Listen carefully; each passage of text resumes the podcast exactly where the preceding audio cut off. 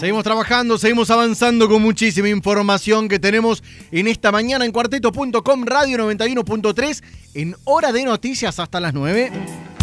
Y nos vamos a meter a una realidad que no se le puede seguir escapando, que son cuestiones ligadas, por supuesto, al COVID-19. Y nos vamos a meter con lo que sucede en el Hospital de Niños, eh, particularmente, porque ya estamos en línea con la doctora Analia Garner, quien es la jefa de infectología justamente del Hospital de Niños, porque hay un eh, síndrome que se va repitiendo entre justamente los niños afectados. Se trata del síndrome inflamatorio sistémico. Vamos a tratar de entender un poquito más de qué se trata. Doctora Garner, muy buenos días. Jonathan Cloner de este lado, ¿cómo le va? ¿Qué tal? ¿Cómo le va? Buenos días. Mucho gusto. Bueno, doctora, ¿de qué se trata este síndrome que suena, a ver, eh, poco mm. conocido? Por lo menos eh, lo, digo en primera persona, me imagino que le debe pasar a varios. ¿Y qué, qué sucede, de qué se trata y qué relación tiene con el COVID?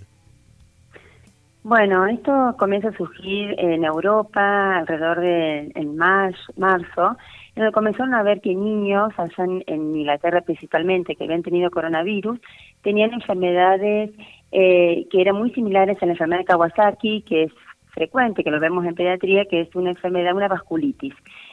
Pero vieron que estaba relacionado con coronavirus y que ya tenía más afecciones de lo que se presentaba esta enfermedad de Kawasaki. Se empezó a investigar un poco más y se vio de que es como que nuestras defensas, eh, nuestro sistema inmunológico reacciona en forma un poco más exagerada de lo habitual.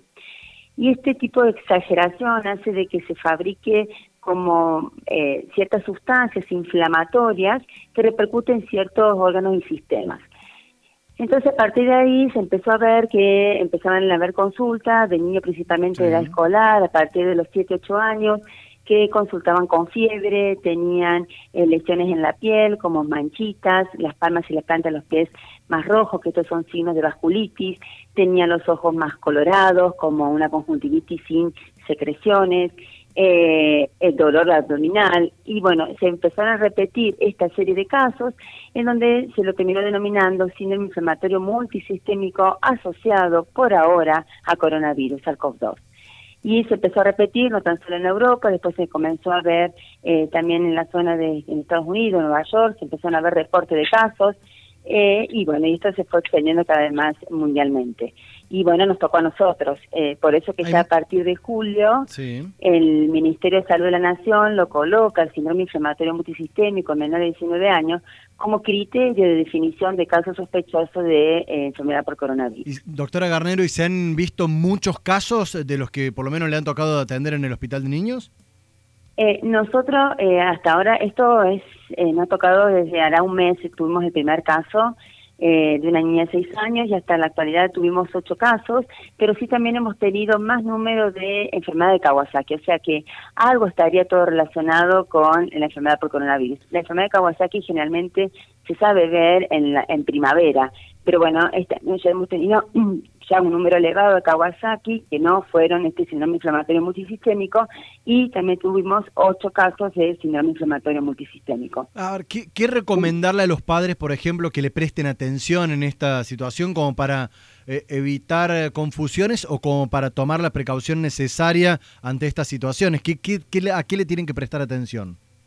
Sí, seguro. Eh, generalmente puede haber sido un, niño que no necesariamente haya tenido coronavirus, pero sí haya tenido en general contacto con algún eh, familiar que haya tenido coronavirus.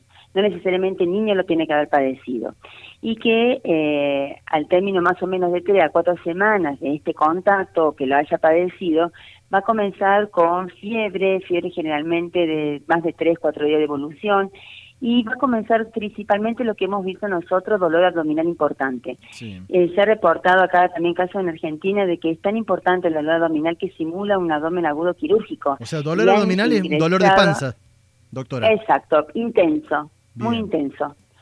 Alguna vez acompañado de vómitos o no, estas manchas en la piel que yo le digo, los ojos rojos, una lengua que generalmente nosotros llamamos lengua frambuesada, que generalmente también se termina de inflamar, decaimiento, dolor de cabeza, Esos son generalmente los signos, eh, los síntomas principales. Bien, para tener en cuenta entonces situaciones que se están eh, comenzando a ver desde hace aproximadamente un mes en Córdoba. Así, así, lo dice la doctora Garnero, jefa de infectología del Hospital de Niños de la provincia de Córdoba. Doctora, muchísimas gracias. Consultarle rápidamente por, por otros temas porque ahora, bueno, sabemos de que arranca la temporada de las infecciones más conocidas por nosotros, lamentablemente, ¿no? La de dengue, la de picaduras de mm. alacranes. Eh, ¿Ya han comenzado a aparecer casos de este tipo?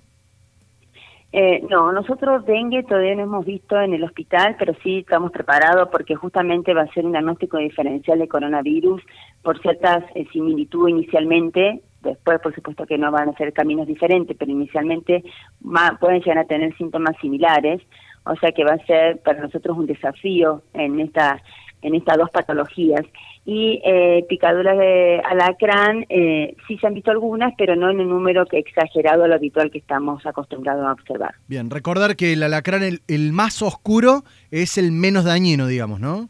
Exacto, el clarito con las linitas arriba más claras todavía es el peligroso, tal cual. ¿Y cuánto? Esto siempre es un dato para, para tener en cuenta, porque uno quizás eh, tiene desesperación de ir instantáneamente, sobre todo en los adultos. Eh, no es una cuestión de, de, reacción. ¿Cuánto tiempo hay para ir hasta un hospital para dar a conocer de la picadura, por ejemplo?